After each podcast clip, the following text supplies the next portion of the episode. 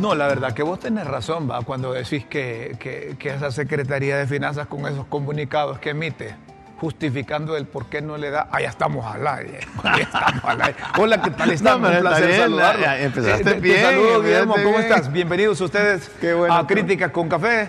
Los saludamos desde la capital de la República de Honduras. Hoy, 23 de junio de 2022. Pues eh, nos agarraron hablando de ese tema, ¿verdad? Porque aquí denunciamos oportunamente que la Secretaría de Transparencia, que dirige don Edmundo Oriana Mercado, se estaba quejando porque no le proporcionaban el presupuesto. Que mirábamos como raro que el doctor Orellana Denunciara. denunciara como que, no había sí como que no había negociado internamente porque ya para que salga un comunicado sin haber negociación me parecía no tan sabio pero ahora de- de- se descubre algo más Sí. Hoy la Secretaría de Finanzas, bueno, en las últimas horas, la subsecretaria de Estado, Elizabeth de Rivera, pone una justificación ahí como esas que están de moda, oye, pandas. Una justificación que, que dice que le falló esto, que le falló el otro, que, que el sistema aquí, que el sistema allá. Yo creo que en pleno siglo XXI, reaccionar de esta manera después de, un, de una queja pública de, de Mundo Oriana no, no es lo correcto. Mejor lo que hubiesen dicho es, mire, disculpa, pero teníamos problemas con dinero. Y ahora ya está lista la transferencia y puede hacer uso usted de, de esos recursos. te das cuenta Rómulo la, la gran responsabilidad que tenemos nosotros de leer aparte de las proposiciones las preposiciones Fíjate Esto es- dice. eso no es fácil la Fíjate. gran responsabilidad que tenemos Rómulo Es correcto. Mira, y lo traemos a colación porque aquí le damos seguimiento a estas cosas. ¿no? ¿Cómo no? Estas Así cosas es. de, de asuntos financieros. La indicada autorización de, no se produjo en virtud de que al momento de realizar la gestión técnica de verificado egresos en el CIAFI, el mismo requirió ajustes entre costos y gastos, plan operativo anual del POA versus presupuesto. Edwin, si lo tenés ahí, puedes ponerlo. Operación que corresponda o corresponde realizar a la Secretaría de Transparencia a través de analistas de UP.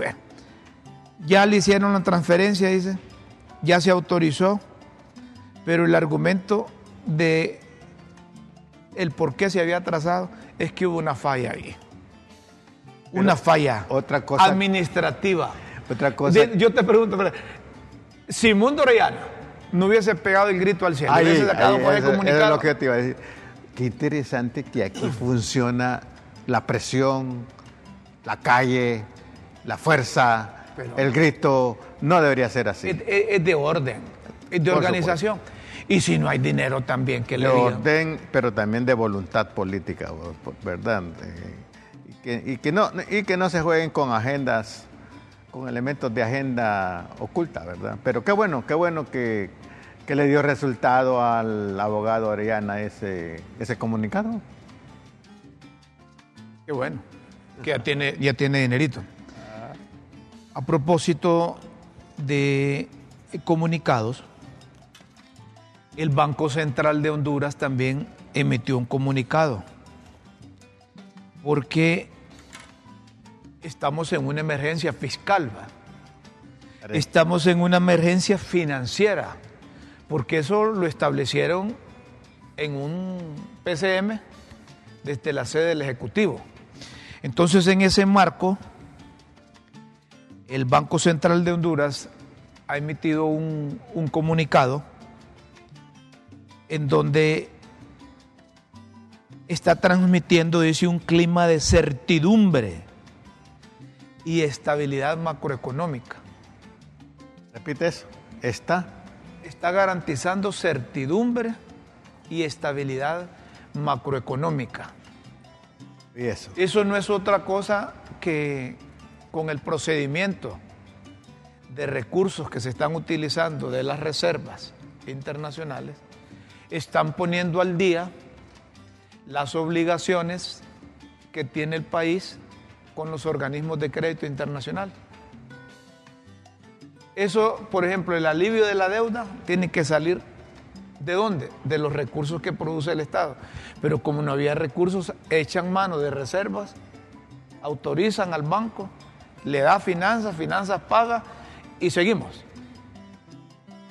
Mira cómo se juegan, se juegan los conceptos. Ahí está garantizando certidumbre. ¿Qué implica eso? Que hay una incertidumbre en el país.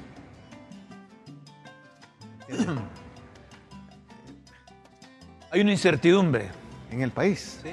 A todo nivel. Es que van cinco seis meses. ¿Cuántos meses van? No, no, no, pero, pero eh, es que que es una incertidumbre acumulada, histórica. Sí, pero cuando llega un, nuevo gobierno, el gobierno debe de garantizar, supuesto, debe garantizar esto que está haciendo la presidenta del Banco Central. Por supuesto, cuando te hablo de eso, de que ha habido una incertidumbre a todo nivel no solo a nivel financiero, no solo a nivel económico, es a nivel de producción, de productividad, es a nivel de seguridad, es a nivel, imagínate, sanitario, las incertidumbres sanitarias que estamos viviendo a nivel nacional. Bueno, pero, pero esa certidumbre eh, es producto de la incertidumbre que estamos viviendo. Pienso yo. Bueno, pero vienen unas preguntas aquí. ¿Cuáles son los retos inmediatos que tiene la administración de doña Xiomara Castro? Muchos, por Representando al gobierno de Libertad y Refundación y asumió el poder en enero. Si tomamos en cuenta que ya estuvo una misión con este gobierno y con distintos eh, con distintos representantes de instituciones del Estado, del Fondo Monetario Internacional, y que siempre dejan un comunicado en donde hay que hacer esto, hay que hacer lo otro, que están bien, que están regular, que han mejorado esto. El último comunicado que hizo fue en abril, si no mal recuerdo, y dijeron que, que el año pasado habíamos crecido dicen ese comunicado del Fondo Monetario Internacional que habíamos crecido más de, más de 11, 12%. El año pasado. El año pasado. Pero para hablar de este tema, tenemos a un conocedor de la materia, que trata del licenciado Ismael Cepeda, economista del Fondo... El FOSDE. Del FOSDE, FOSDE Fondo de Desarrollo. Así es. Foro Social de Deuda Externa. No es fondo, ya hablo en fondo. foro. Social de Deuda Externa y Desarrollo de Honduras.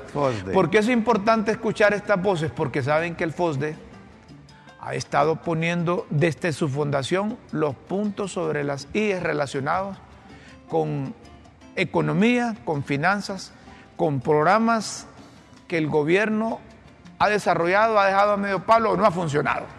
Pero desde el punto de vista económico, desde el punto de vista financiero, cuáles son, pero así, de inmediato los retos que tiene la administración de Doña Xiomara, tomando en cuenta que hay una misión del Fondo Monetario hoy en día que se reúne con distintos sectores, se reúne con el gabinete económico, se reúne con la presidenta, con el sector privado, con miembros de la sociedad civil, ahí se incorpora el Foro Social de Deuda Externa y Desarrollo de Honduras. Don Ismael, Gracias por aceptar esta, esta comunicación de críticas con Café. Bienvenido Gracias a por estar con nosotros, Ismael. Muy buenos días, sin duda es un placer estar con ustedes y sobre todo gracias por el reconocimiento de nuestra organización desde su fundación.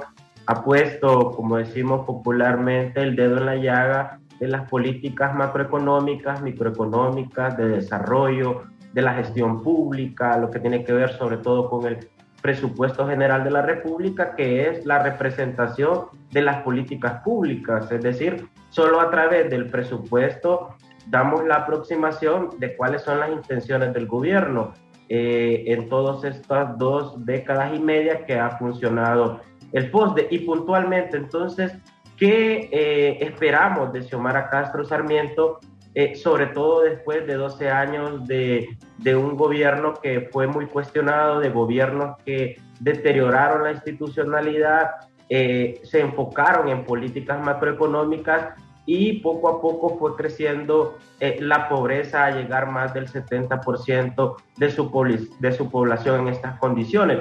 Creo que el primer punto fundamental es recuperar la confianza esa confianza en las instituciones públicas, en las instituciones democráticas y como ustedes han señalado y sobre todo por nuestra expertise, pues en las políticas económicas. El tema de impuestos, el tema del presupuesto, del gasto público y un comentario pues de eh, la Secretaría de Transparencia y Anticorrupción que lidera el doctor Edmundo Orellana. Esos son los énfasis a través del presupuesto que si se desea combatir la corrupción, pues así el señalamiento de este comunicado que le están poniendo obstáculos. Entonces, si hay una eh, pues manifestación que se desea combatir la corrupción, es a través del presupuesto que se debe de ver fortalecidas estas instancias. Entonces, creemos que en primer lugar, sobre todo por varios años de deterioro, es esa confianza que la población debe de tener en sus instituciones, en la institucionalidad, en los funcionarios, en las políticas económicas, en el tema de subsidios, en el tema de impuestos, en el tema del gasto público. Porque solo así, y hay estudios ya que últimamente se han abordado, sobre todo del Banco Interamericano de Desarrollo, que es la confianza que los ciudadanos tienen no solo en el gobierno, sino también en la empresa privada, a través de los precios, a través de la información, y por eso con la confianza se construye un mejor Estado. De entrada le pregunto, ¿hay incertidumbre desde el punto de vista económico en el país? Bueno, por eso comenzaba con este tema de la confianza, porque en realidad eh, estamos viviendo en un mar de incertidumbres, le llamamos. Eh, sabemos que no es fácil asumir un gobierno eh, después de, varios años de deterioro. Sin embargo, también me, me uno a sus palabras de decir, bueno, por eso son electos, para poder reconstruir, para poder devolver la confianza, devolver la certidumbre en sus políticas. Pero hoy por hoy eh, sabemos que hay inestabilidad eh, de la gobernanza, gobernabilidad, y en el Partido Libertad y Refundación, no solo internamente en su partido, porque vemos manifestaciones de sus de sus militantes por puestos, por trabajo, sino también eh, ya como gobierno. Dentro de los eh, funcionarios hay eh, desconfianza, hay no decisiones acertadas. por eso, en estos primeros meses del gobierno podemos decir que hay incertidumbre, incertidumbre también en la expresión que han mandado a los organismos internacionales, a la empresa privada nacional, con algunas políticas, como también ustedes lo señalaban, las reservas, por ejemplo. Hoy por hoy seguimos sin saber dónde van a ser colocadas las reservas internacionales netas que están sustrayendo del Banco Central de Honduras. Entonces, eh, sí, seguimos en incertidumbre mientras no se aclare eh, algunos puntos de la ¿Y ustedes los economistas saben a ciencia cierta qué rumbo económico o financiero lleva la administración?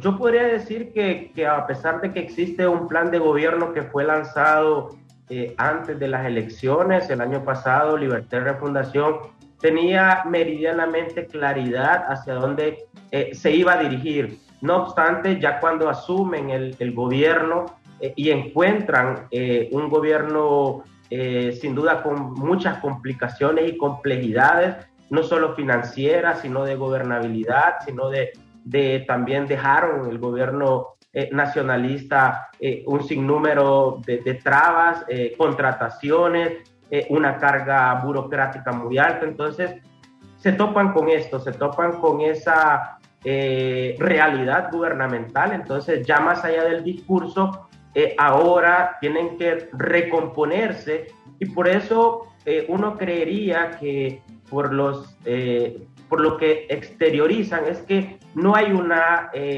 certidumbre, vamos a usar esa palabra nuevamente, de hacia dónde van, donde un rumbo, y claro, se están recomponiendo no solo los funcionarios, sino también sus equipos, eh, y sobre todo pues lo que le llamamos la base baja de eh, los técnicos, de eh, los otros empleados públicos. Entonces, hoy por hoy, por lo menos las señales que están mandando son de que no existe un rumbo claro hacia dónde van. Y yo cito algo muy contundente. Hoy por hoy seguimos sin un presupuesto 2022 aprobado en abril, sin haber subido en la página de CEFIN la cantidad de información hacia dónde están los planes operativos anuales, los planes operativos institucionales, estratégicos institucionales de eh, las secretarías, sobre todo las nuevas, las creadas, las que con ese presupuesto o nuevo presupuesto 2022 se le dio derogación a algunas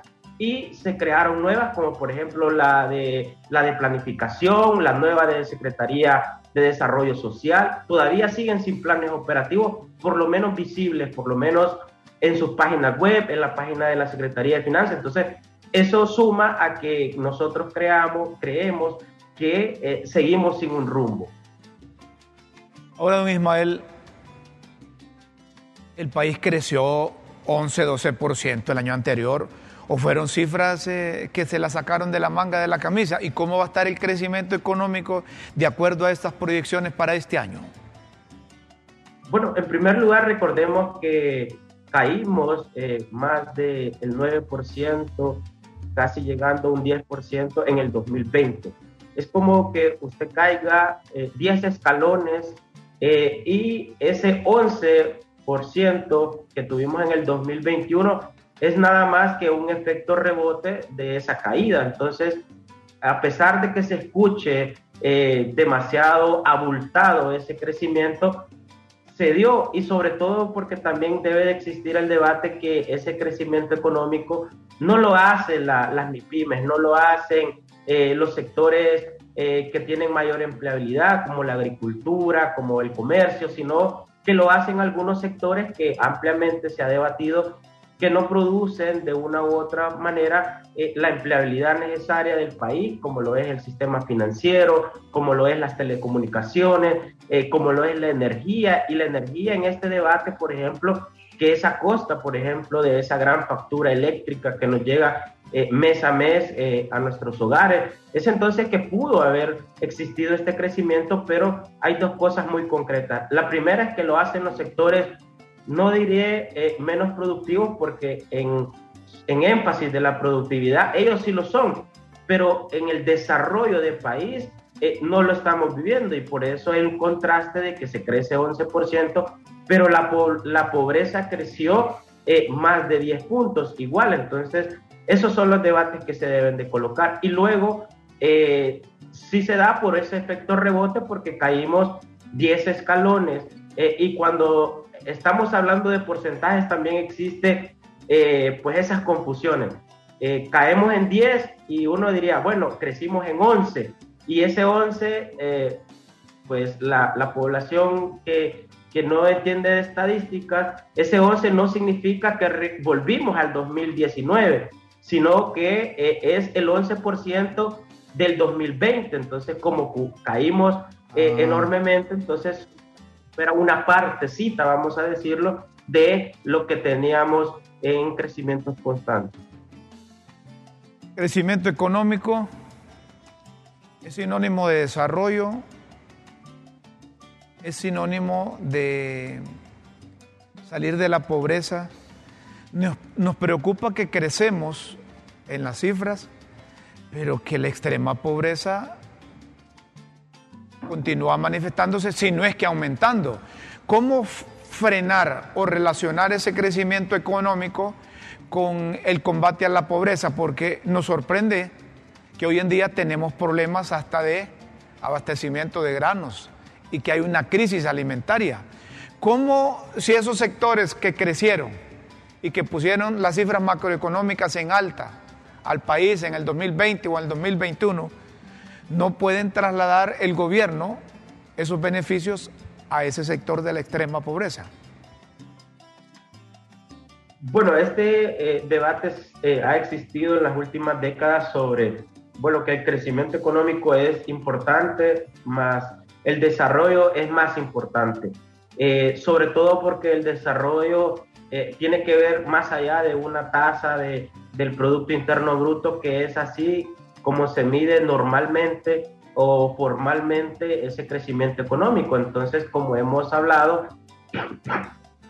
el PIB crece eh, por ciertos sectores, pero eh, un punto de suma importancia que se ha comenzado o ya tiene también varias décadas, eh, sobre todo por estas discusiones que estamos teniendo, es que realmente es la distribución, la distribución de esa riqueza, quiénes crecen, cómo crecen. Entonces, si nosotros tenemos una mejor distribución de esa riqueza, ya sea por políticas económicas, ya sea por los impuestos, por las tasas de interés, por lo que tiene que ver con la masa monetaria que fluye en nuestros bolsillos o los precios que, como usted ha mencionado, ante crisis mundiales que vive hoy por hoy el mundo de esa eh, hiperinflación, es decir, una inflación que ya rebasa el 10% de los precios eh, a nivel mundial. Eh, entonces, ¿cómo los gobiernos, cómo las sociedades redistribuyen esa riqueza y que no quede en pocas manos, pero también tenga un gobierno eficiente que pueda por lo menos seguir proveyendo de eh, salud, educación, a pesar de ciertas complejidades. Entonces, el contraste es que si, si tenemos un crecimiento económico, ya sea alto, bajo, medio, lo importante de hacer énfasis es cómo están las condiciones de vida, cómo está el poder adquisitivo de las familias, porque hoy por hoy con 500 lempiras, un supermercado y tal vez... O, solo le dan la bolsa con los 500 lempiras. o solo le dan la bolsa. Es decir, hay retos enormes. Pero vamos a una pregunta relacionada con economía, con finanzas y con política. Esta última es la que, la que transmite seguridad jurídica, certidumbre, garantía, la que transmite al inversionista nacional e internacional que el país está dispuesto a seguir por esa ruta de crecimiento o la parte política frena el desarrollo cuando le hablo de la parte política me refiero a, posibles asociaciones o rumbos políticos que tome el país. ¿Se previene por parte de los economistas de esto? Y, a la vez yo añadiría, ¿se podrá, podrá vivir Honduras sin el amparo del Fondo eh, Monetario Internacional? ¿Podrá vivir o ya está como predeterminado que sin él no podemos vivir?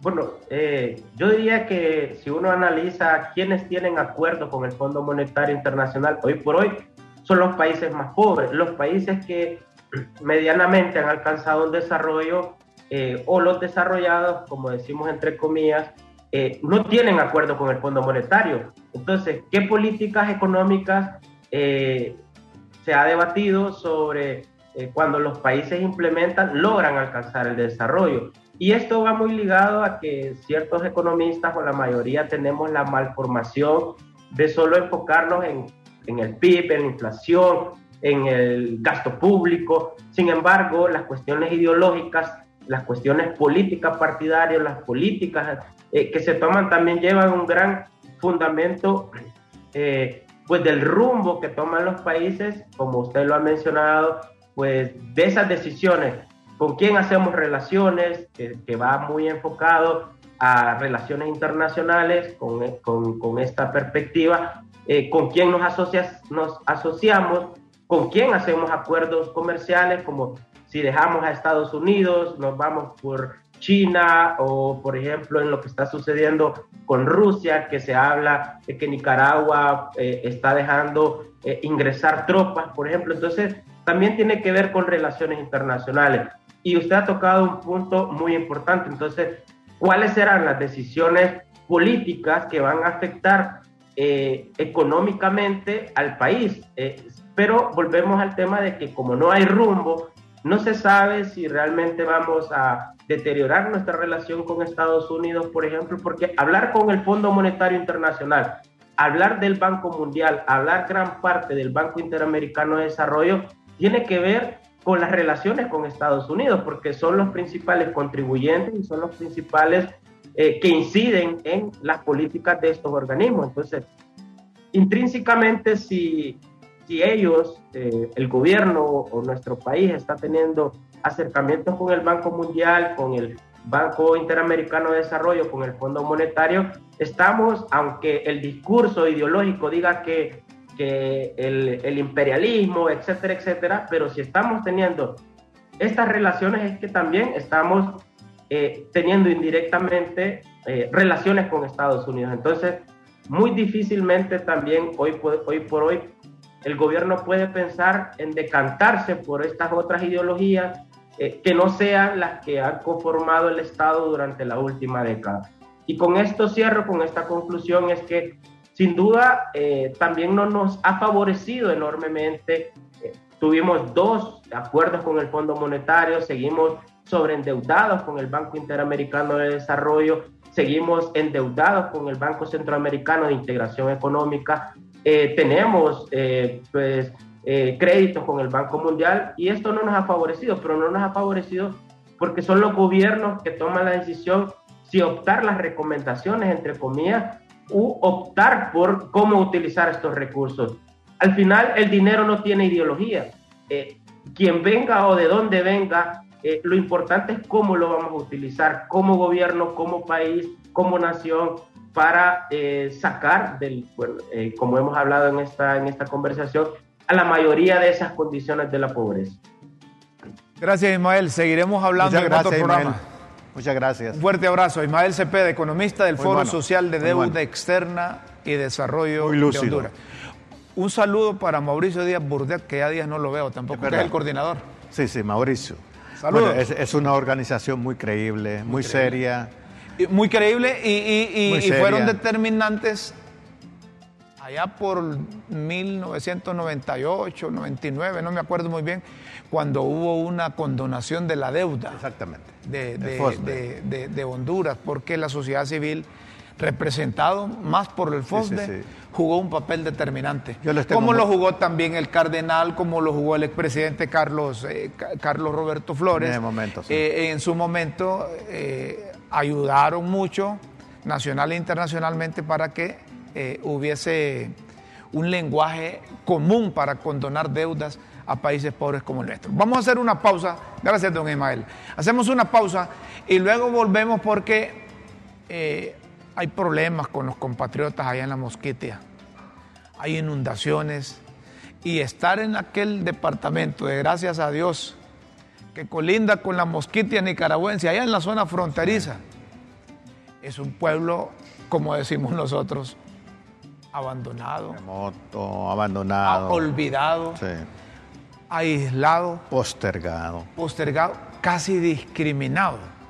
Ya vamos a hablar de esto Olvidado. y hay buenas noticias para los profesionales universitarios. Los profesionales universitarios que les gusta la carrera policial. Ya volvemos, les vamos a informar de qué se trata. No nos cambie, somos Críticas con Café a través de LTV.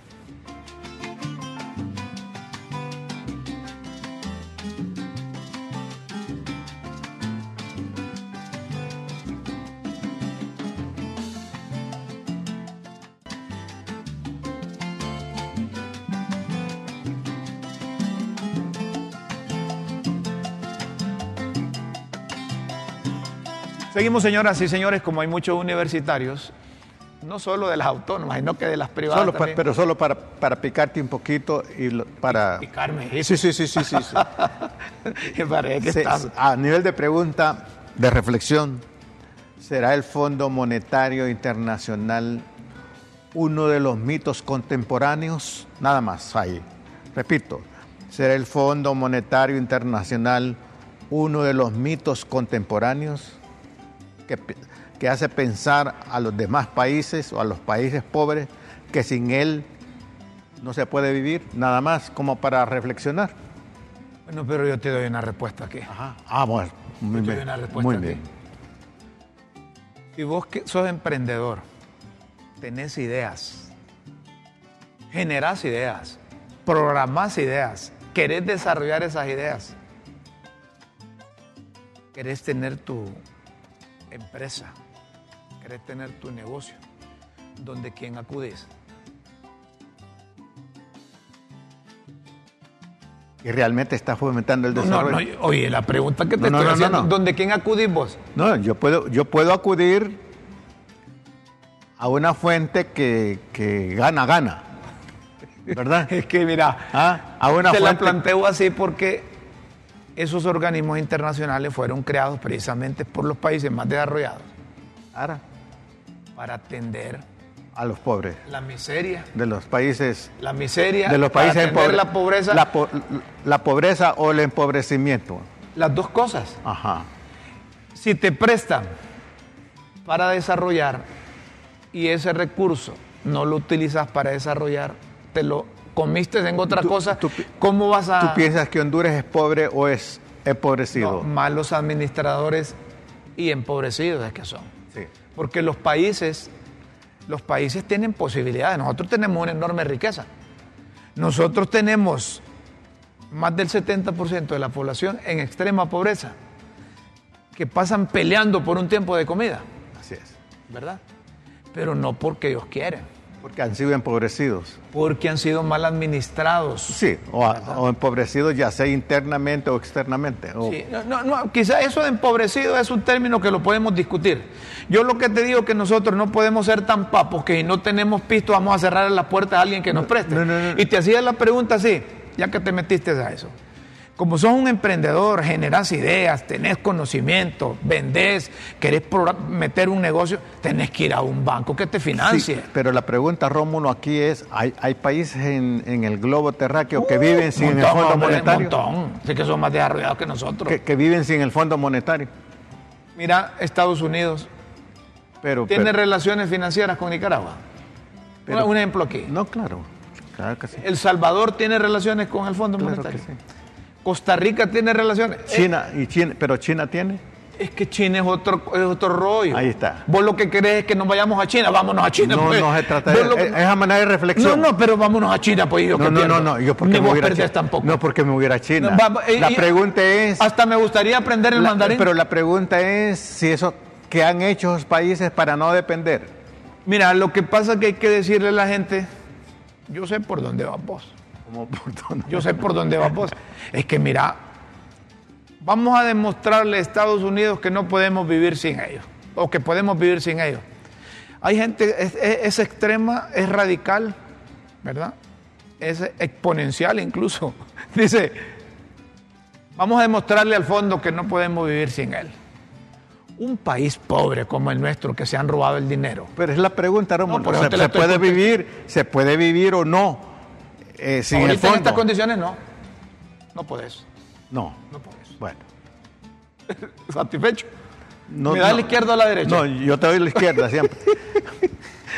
La, la pregunta es que sí se puede, yo, pe- yo personalmente pienso... No, pero la pregunta no, vale. no, vale y es bueno que se considere.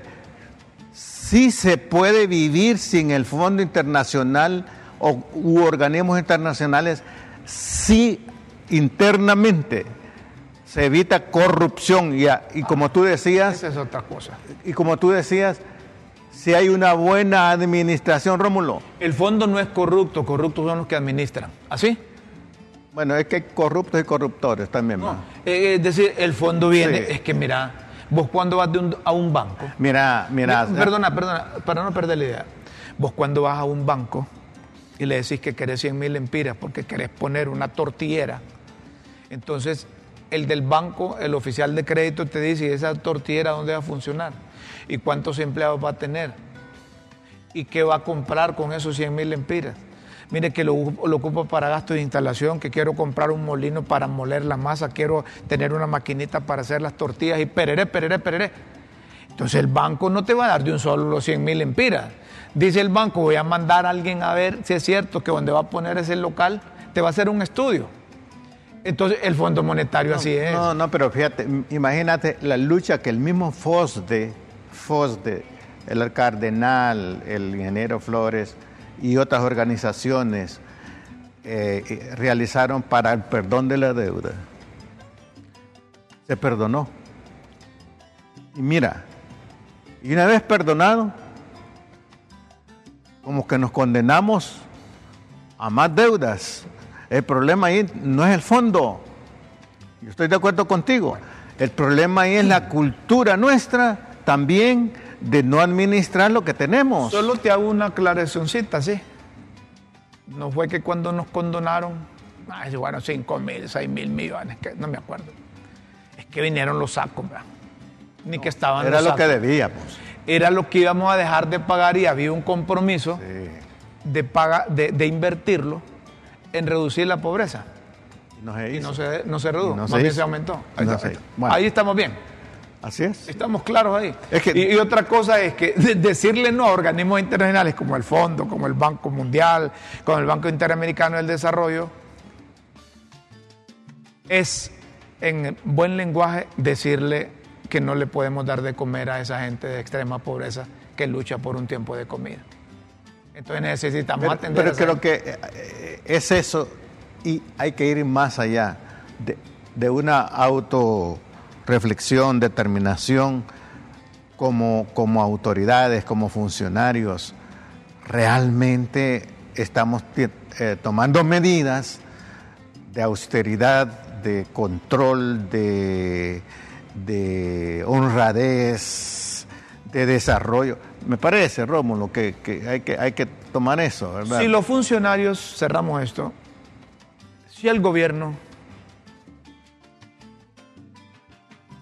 si los poderes constituidos legalmente, de acuerdo a nuestra constitución, no están jugando ni tratar de pelear con el miedo,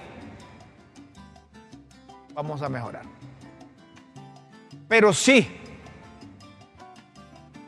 seguimos peleando con, usando como arma el miedo, el temor, metiéndole miedo al industrial, al empresario, metiéndole miedo al hondureño, metiéndole miedo al sacerdote, al cura, al pastor, al ingeniero, al estudiante, al periodista, al dueño de medio de comunicación, no vamos para nada. No, para hay, que, lado. hay que darle vuelta, hay No que, hay desafiar a todas esas, esas instancias y personas que tú has mencionado a ser honrados, Rómulo. No, es que no se trata de eso, se trata del uso del miedo como un arma pegado al poder.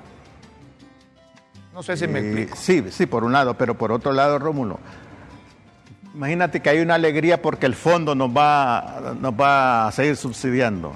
Alegría, pero si esa alegría no se administra correctamente, honradamente, en eso estamos nos vamos a condenar En eso estamos- más. en eso estamos Yo claros. quiero, es un autodesafío No, a todos nosotros. No, Rómulo. es que estamos claros. Si es dinero del pueblo, si es dinero del país, si es dinero de un organismo internacional, tenemos la obligación de pagar primero y de utilizarlo bien.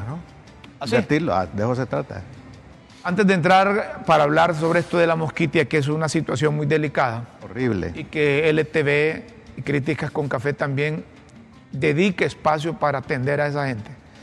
Solo un mensajito de la policía. La policía está llamando a los, egresados universitarios que quieren ser of- suboficiales que se enrolen, que vayan ahí.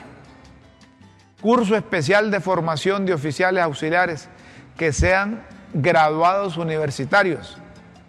Favor, dice don Gustavo Sánchez, que es el director de la policía, compartir.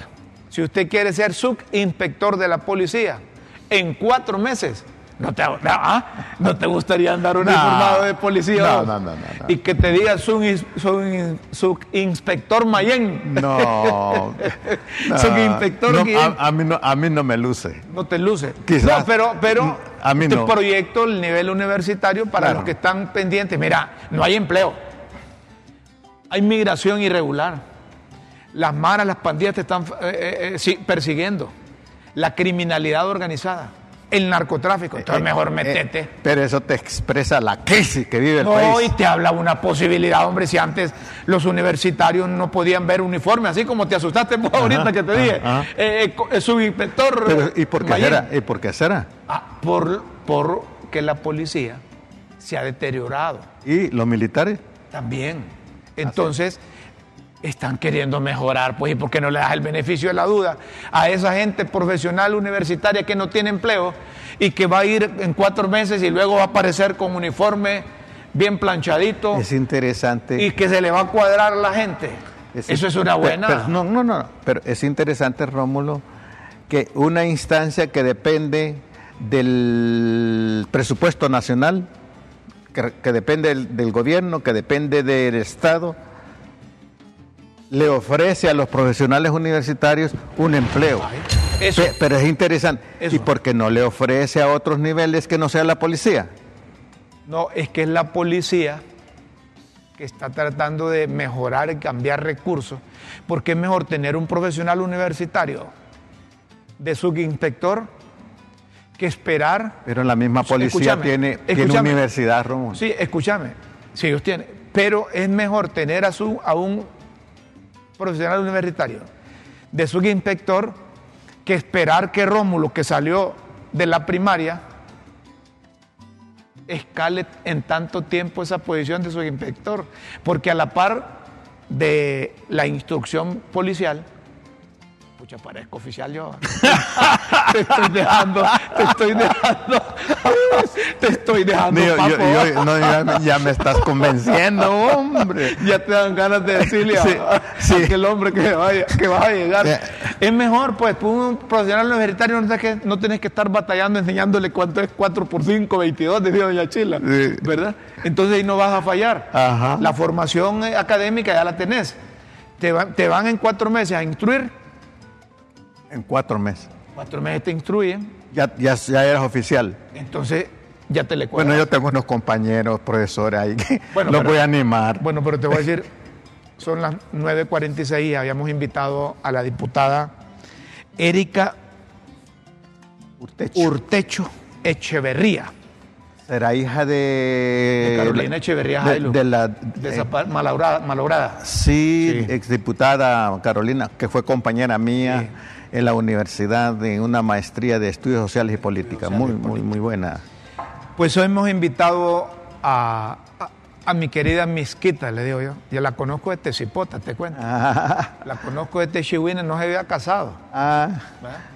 No tenía, no tenía hijos todavía. sí, su papá Ni, Urtecho. ni- ni todavía tenés, o sea, ya tenés, ya tenés, eh, Erika.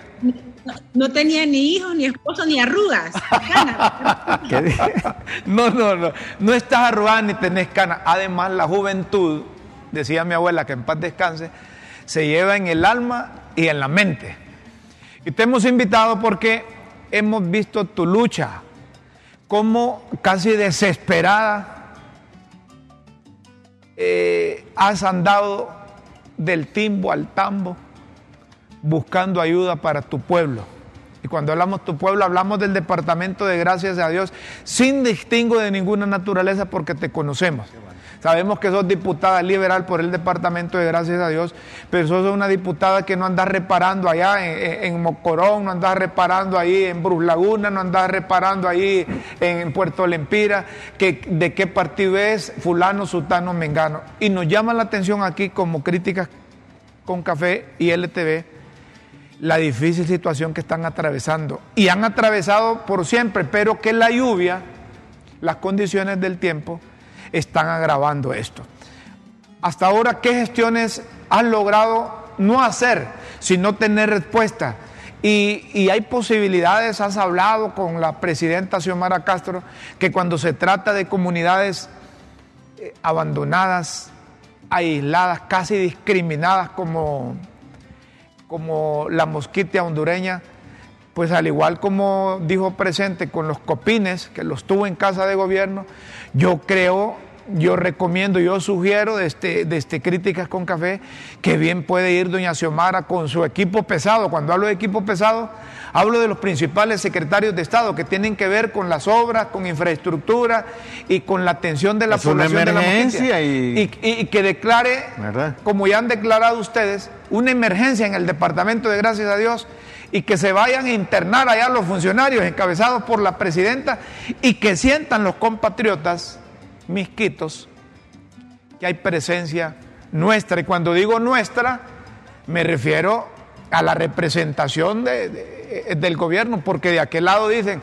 vamos a ir allá y tardan horas, horas para llegar a, a- a los eh, centros de mayor Sí, porque concentración. cuando uno ve y se deja tocar por la realidad, no queda, no queda lo mismo. Una cosa es verla desde el escritorio, otra cosa es dejarse tocar. Y lo que tú estás sugiriendo y lo que está luchando Erika, de desafiar a los funcionarios, ¿por qué no? Va, va con todo su equipo pesado, que se dejen tocar, se dejen ver, la realidad te transforma. No, va, no vas a quedar igual. ¿Qué has logrado y qué gestiones más has hecho, Erika? Gracias por estar en Críticas con Café y LTV. Buenos días y bienvenida. Buenos días, eh, chicos, les voy a decir para que, para que estemos entre jóvenes de corazón. Muchas gracias, sí.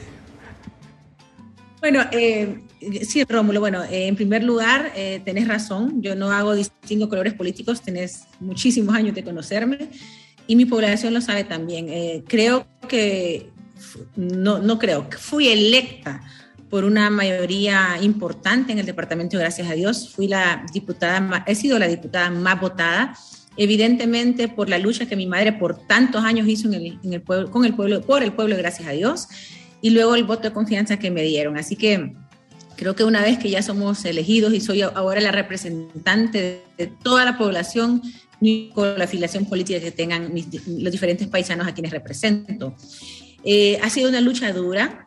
Eh, voy a decirles que estamos como en la misma línea, eh, porque eh, me he dedicado a viajar mucho con diferentes ministros, eh, la presidenta Xiomara Castro ha dado instrucciones, eso sí me lo han dicho cada uno de los ministros. Yo no tengo todavía el, el gusto y el honor de conocerla, pero, pero sí he, he, he, tenido puertas abiertas en los diferentes ministerios.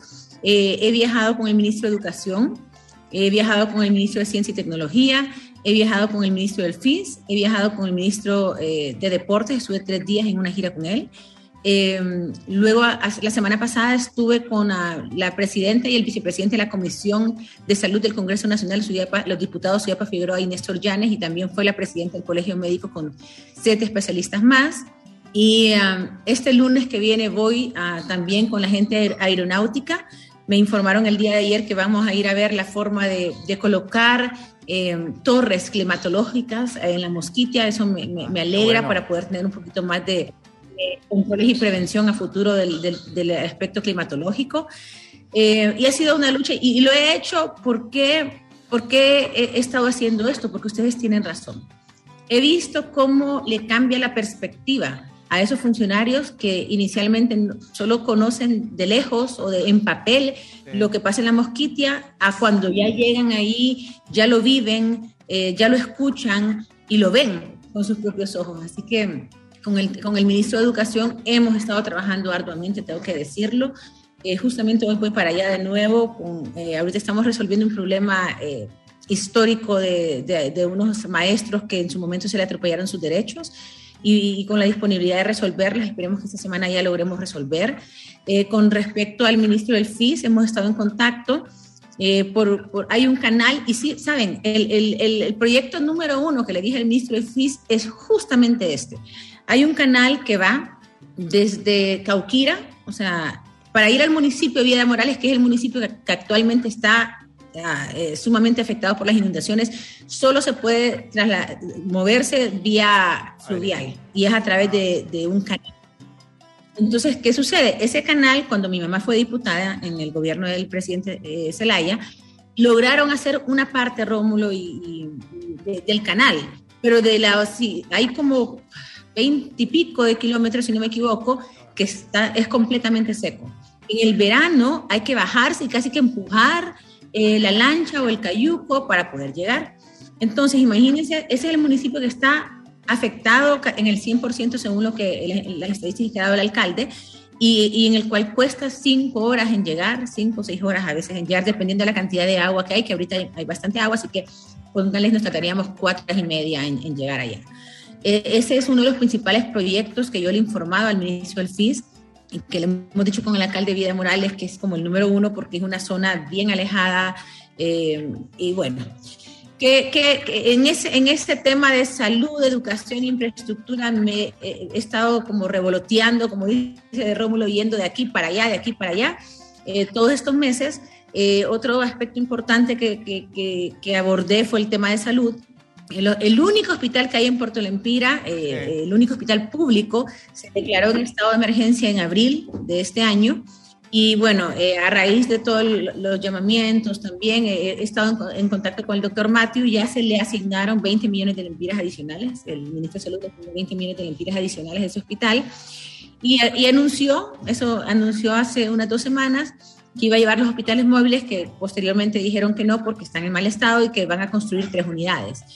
Eh, se está haciendo una, sala de materno infantil que, que, ya había iniciado, pero se está continuando para poder concluirlo. Eh, pero sinceramente todavía, eh, aunque agradezco esa gestión y esa buena voluntad y esas acciones del Ministerio de Salud, él y yo sabemos, tanto el ministro como yo y la viceministra Nersa Paz, con quien he estado en contacto constantemente, sabemos que hay mucho más por hacer. Es, está tan mal el sistema de salud en el departamento, gracias a Dios, que, que estos esfuerzos, aunque son importantes, todavía se quedan cortos. ¿Qué eh, Erika, Erika, ¿qué esperan ustedes? Eh, digo, ¿qué esperas tú del, gobierno eh, en forma general? No, esos esfuerzos o, contactos que has establecido con funcionarios eh, que, han tenido alguna respuesta, pero ¿te parece esa, propuesta que hacemos nosotros?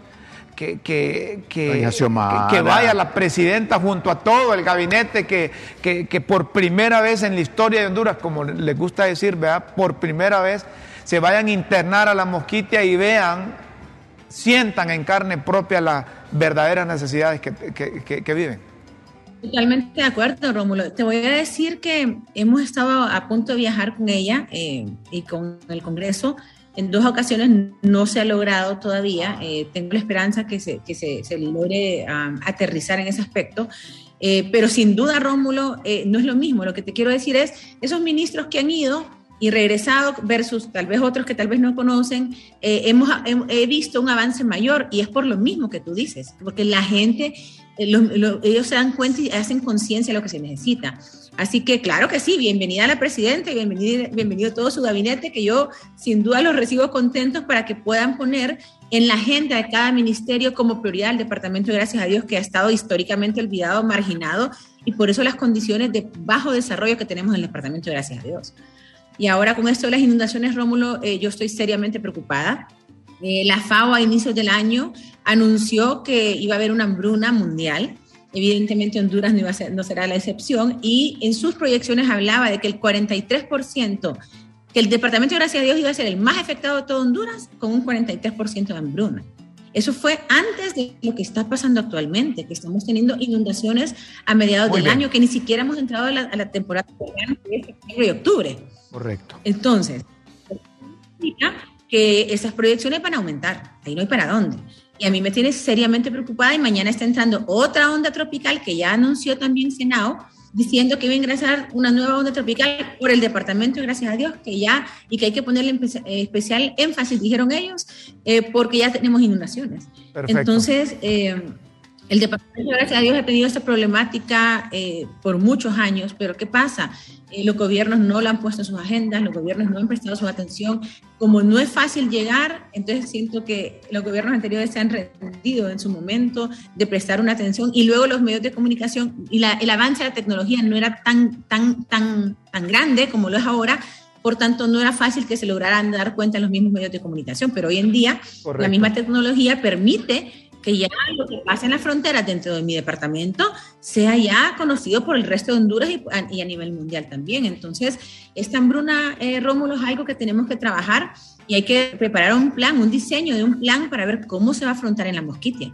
Perfecto. Porque se está mandando el bono tecnológico, eh, está llegando semillas de, arroz, pero todavía es poco, todavía es poco. Eh, tal vez eh, es necesario, como bien dicen ustedes, que, que que, yo feliz de tenerlos una semana ahí para poder enseñarles lo difícil que es trasladar eh, las ayudas o todo lo que llega allá y lo difícil, la difícil que. Cuando fue el ministro de Deportes, estaba asustado, viendo cómo las regularidades que no tienen tenis. Y él tomó fotografías y publicó incluso viendo cómo los niños juegan. Vamos a hacer una cosa, es tan importante el tema de gracias a Dios que cuando tengas tiempo vamos a seguir conversando y vamos a seguir eh, uniendo esfuerzos para que la mosquitia sea visible, que ese departamento de gracias a Dios tenga presencia eh, más seguido aquí en Críticas con Café y lo vamos a hacer contigo. próximo viaje que tengas, hacemos comunicación desde la mosquitia para ir informando a la gente de tierra adentro y a muchos misquitos que ahora viven en tierra firme la, la real situación que vive el departamento. Te agradecemos esta comunicación. Infortunadamente el tiempo es muy corto aquí en Críticas con Café y te vamos a tener en otra oportunidad.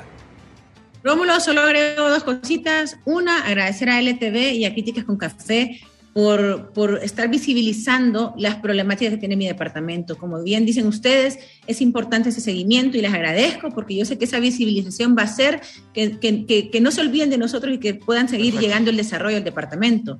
Y dos, solo invitar a la población que estamos haciendo una recolecta de víveres. Eh, Copeco ha habilitado las, las sedes regionales que tiene para recibir. Especialmente pedimos kits de alimentos. Esa población que ha sido afectada por las inundaciones está pidiendo ayuda, auxilio y mañana nos abatirá una nueva onda tropical. Así que a toda la población hondureña que ya ha donado, muchas gracias. Y a aquellos que no lo han hecho, invitarlos a que lo hagan en la sede de Copeco para poder extenderle una mano a mi, a mi, a mi pueblo allá en Gracias a Dios. Si quieres, nos comprometemos, ya que mencionaste esa maratón y que lleve gente, mañana de nuevo, si podés si no estás fuera de, de, de, de, si no estás allá en el departamento o no tenés problemas de comunicación, mañana seguimos para que motivemos a la gente que ayude. ¿Te parece? Perfecto. Muchas gracias a ambos. Eh, saludos a todos los radioescuchas y a los televidentes y les agradezco el apoyo al departamento. Perfecto. Erika Urtecho Echeverría, diputada por el departamento de Gracias a Dios. Nos dicen que no tenemos tiempo, pero no nos podemos ir sin dos cosas importantes. Una, es un mensaje que ingresa de la excomisionada presidenta del Instituto de Acceso a la Información Pública. La libertad de expresión es la columna vertebral del derecho de acceso a la información pública a que tenemos derechos todos los ciudadanos. Es un en un Estado democrático para poder expresarnos y exigir rendición de cuentas de nuestros impuestos pagados y administrados como el verdadero poder constituido como es el pueblo, que les eligió para gobernar. La voz del pueblo es la voz de Dios, dice la abogada, la doctora experta en un montón de cosas relacionadas con la, con la justicia, Doris Ismelda Madrid. Gracias por esa comunicación. Y lo otro es que se nos van los muchachos, hombre. Se nos va Hablar de Paola. los- Kenner, Romero, Ángel Ortiz. Ellos vinieron de Funadé y de, y de Unitec. Venga, vengan aquí porque los queremos despedir. Porque estos muchachos han hecho posible que, Que nos veamos guapos, atractivos y elegantes. bonitos, hipotes. Que nos veamos con, eh, eh, con ojos azules. Así es que, Muchas gracias, Bella. Éxito. Gracias por su talento. Paola, Gracias, Tito. acércate por aquí que aquí Éxito, hoy, éxito, hoy- éxito. hoy- hoy- hoy te toca. Gracias, gracias. Líder. Hoy te toca y te voy a poner aquí Gracias. este, el micrófono aquí para que converse. ¿Qué tal esta experiencia que has vivido, Pablo? Ah, no, este ponételo ahí, con él, con ese habla, hablame, que aquí te escucho. Ah, ok. A ver, dale. Espérate que hasta me voy a quitar este micrófono para ponértelo más cerca. ¿Ah? ¿Me dejas que me lo quite? Vamos a ver. Hasta me lo voy a sacar de aquí. Vamos. Ahora ya la reventó. la- A ver, poneme ahí sonido también ahí. Paula, ¿qué tal la experiencia? Muy bonita, la verdad. Eh, le doy gracias a todas las personas de LTV que nos han abierto las puertas de estar en este lugar y sobre todo eh, todo el conocimiento que nos han enseñado y hemos adquirido aquí. Eh, ahora nos toca ponerlo en práctica y pues también esperamos que LTV o otros canales de televisión nos abran las puertas también para comenzar en el mundo laboral. Qué, qué bueno, bueno. Qué hermoso, qué hermoso, qué hermoso. Eh, eh, el otro Kenner. ¿Qué tal? Kenner es el pipón que le dice este. ¿Y vos, co- y- y vos cómo haces y cómo haces vos para sacar bonito a ponete aquí de frente para sacar bonito a Guillermo? no, es que ya por naturaleza lo soy. Por naturaleza, claro Ah. que sí. Yo le digo, Guillermo, siéntese, me acomoda. Y yo Ajá. te cuadro. Por naturaleza, ya, qué guapo, pues, don Guillermo. Está bueno. Está bueno, ¿qué tal la Gracias, experiencia en. LTV? Muy bien, la verdad, nos trató ¿Qué muy tal bien. te trató el excelente. chino? Excelente, el chino nos trató muy bien, el chino. ¿Qué? ¿Les enseñó? Sí, sí, sí, nos Qué enseñó. buen hombre. Está bueno eso. el otro es eh, Ángel. Ángel Ortiz. Ángel Angelito, ¿Y Ortiz. vos qué tal estás? ¿Cuántos No. años tenés vos? 21. 21. Ah, una juventud bonita la prometedora. ¿Sí? Agradecemos a todas las personas que se tomaron una parte de su tiempo para enseñarnos y adquirir la- ¿Y qué el conocimiento. decir a tus papás que te están viendo por LTV? Estoy muy agradecidos con ellos también por confiar en mí y que estoy demostrando lo bueno que puedo hacer en este espacio. Qué bueno, te felicitamos, ¿oíste? Éxitos a todos. Éxito. Muchas gracias. Y aquí en Críticas con Éxito. Café tienen las puertas Éxito. abiertas. Cuando quieran venir, se vienen, Paola. Hola. Nosotros Muchas tenemos gracias, que gracias. despedirnos y nos tenemos que despedir así. eh, me dicen que me ven delgado, me ven flaco. Bonito. Pareces pingüino. Ay, Ah. Aquí me lo voy a poner aquí. Muchas gracias, amigos. Tenemos que irnos, vos. Muchas gracias, muchas gracias. Felicidades y ya saben, Sí, gracias a ustedes, que jóvenes. tengan éxitos. Son una promesa para Honduras. Tenemos que irnos, señoras y señores. Ahora, así como dicen, parados. Nos despedimos. Y los invitamos para que mañana estén con nosotros de 9 a 10 de la mañana en LTV. Críticas con café. Nos pueden seguir por www.ltv.hn. Nos Gracias. pueden seguir por Facebook Live de lunes a viernes. Con Dios siempre en vuestras mentes y en nuestros corazones un feliz jueves. Nos, vemos y nos escuchamos mañana. Hasta pronto. Buenas tardes, buenas noches, buenos días.